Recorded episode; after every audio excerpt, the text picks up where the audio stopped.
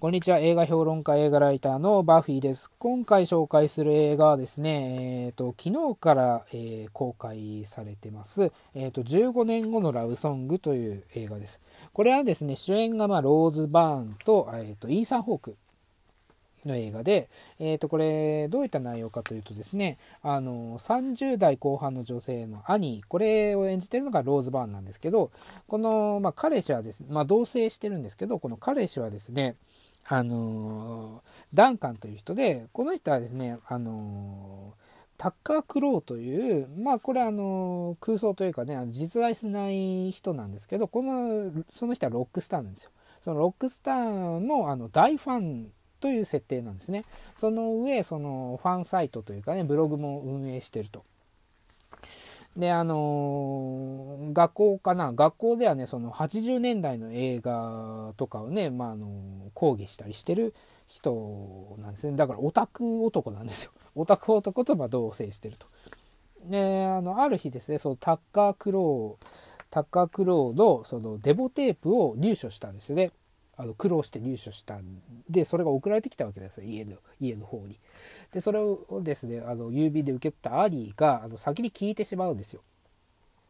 で、その後にね、その、ダンガが帰ってきて、あの、自分より先に聞いてしまう、聞聞くなんてひどいじゃないかっていう、まあ、言い争いをしたりするわけなんですけど、それでね、ちょっと、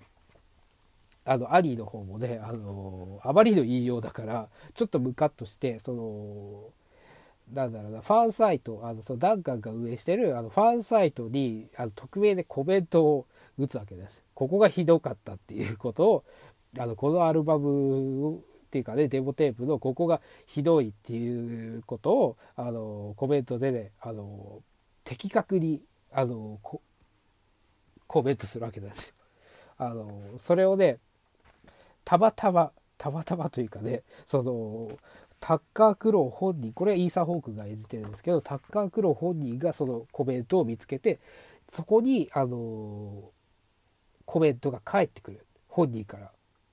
そこから、あの、メールというかね、メールの、その、なんだろうな、あの、キャッチボールが始まって、あの、まあ、そこからどうなるんだろうかなっていう作品なんですけど、これはね、原作はね、あの、ハイフェデリティとかね、あと、アバウト・ア・ボーイだったり、あの、僕のプレミアリーグ。あの、これはね、あのあ僕の、僕のプレミアライフだ。あすいませんね。で、これはね、あの、アメリカだ、アメリカから、えっ、ー、と、リバーメイド・キスという、あの、タイトルで、まあ、リメイクもされてるんだけど、あのこういった作品を手がけてるあのニック・ホービーニック・ホービーっていうあの作家がいるんですよね。その人が原作の作品なんですけど、この人ね、あの、この人の作品というかね、この人の作品で映画化されたものをあの見てる人だと分かると思うんだけど、共通したテーマとして、あのどういったものかというと、その、まあ、落ちぶれた男が出てくるだったり、あの何かに執着してる男っていうのが、まあ、必ず出てくるあの作家性というかねそういう部分があるんですよ。例えばねあの僕のプレミアライフだったらこれはあのサッカーにあのサッカーにもすごい情熱をかけてる人の物語なんですよ。であそのリメイクである2番目のキスはこれはドリュー・バリバーとジミー・ファロー主演なんですけどこれはあの野球にも命をかけてるスジミ・ファローがね命をかけてる人の,、まあ、ものあのまあ恋愛というかねそういう物語だったりするんですよね。でハイフェデリティはもうそのレコード亭を巡る物語だったりあのまあオタク男っていうのが、まあ、必ず出てくる作品が多いんですよね。で、まあ、かといってそのアバウト・ア・ボーイで言えばそのこのアバウト・ア・ボーイはあのこれヒュー・グラント主演で、まあ、ニコラニコラス・ホルトとかもあとはレイチェル・ワイズとかも出演してる作品なんですけどこれだとですねあのえっ、ー、と親親がミュージシャンでその印税1個ですねそのヒット曲があったんでその印税であの、まあ、暮らしてるちょっとダメ男なんですねダメ男という設定なんですけど実はね、今回のそのタッカー・クローという人も、その、以前はそのロックスターとして、あの、そこそこ、ここ中、ここがね、結構キーワードなんですけど、そこそこの、あの、成功をした人です。だから、そう、飛び抜けてなんかすごいスターでもないんですよね。あの、そこそこ成功されて、成功したんだけど、あの、その後どうだったのかを、今、あの、あの人は、今みたいな。でような感じなんですよもう世間から忘れ去られてるけどあの過去にそこそこ成功したと言えるような人物の現在なんですよね。だからある一そのある意味ではその落ちぶれてしまった男という部分でその境遇としてはねそのアバウターボーイのあのヒュー・グレント演じてる役に近い部分もあるんですよ。でそのえーと、ローズバー演じてるアリーと同棲してるそのダンカンは、まあ、オタク男というとこでその僕のプレミアライフだったりハイフェデリティに、まあ、通じる部分もあるということでこれはねだからねそのニック・ホービーのあの作家性が結構集中してる作品かもしれないですねこの作品は。だからねあのーあともう一点ね、あの、ちょっと言い忘れましたけど、あの、ニック・ホービーの、あの、ニック・ホービーはね、映画の脚本とかも結構手がけてたりしてて、その中だとね、あの、ブルックリンだったり、ブルックリン映画ですね、ブルックリンだったり、あの、私に会うまでの、まあ、1600キロっていう作品も、あの、脚本を手がけてるんですよ。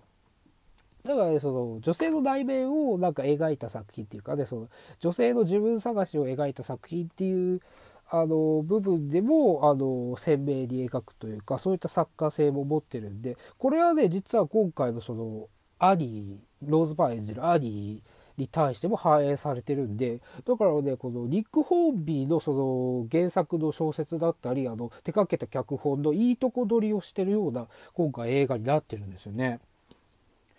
でね、ローズバーもね、その、この演技っていうかね、立ち位置がまちょうどいいんですよね。あのすごいものすごいそのなんだろうな美人女優ではない、まあ、もちろん美人なんだけど美人すごい美人女優でもないしなんかねすごい親しみがあるようなあの女性像なんですよね。その中であのすごいあのリアルリアルというかあの現実味を帯び帯びてるわけなんですよこのキャラクターは。でその中にまあオタク男とかあのかつてスターだったらまあちょっと落ちぶれた男がま絡んできていろいろな物語が展開されていくという部分でですねあのだからさっき言ったようにそのニック・ホーンビーのそのあのいいとこ取りの作品になってるんですよ今回。だからね今までのそのニック・ホーンビー原作原作のあのファンにとってもあの結構見どころがたくさんある作品だしあのね普通にねその物語としてもあの面白くできてる作品なんですよ。うんあとねそのなんだろう批評家とその本人あのアーティスト本人とのあの間の間のあるその温度差というかねその認識の違いっていうのもあのちょっとコミカルに描かれててあのそこがねあの批評が批評というかねそこのファンがあの勝手に解釈したものがまあ一人歩きしていくその面白さだったりそういう部分もねあの描いてたりするんであのそこもねちょっと何というかねそのオタク目線で見る分にも面白いしあの、まあ、単純にさっき言ったようにあのなんだろうな大人の恋愛ちょっとあのなんだろうなもう30このロあのアニーっていう、まあ、ローズバーについてアニーはもう30代後半っていう設定なんですけども30代後半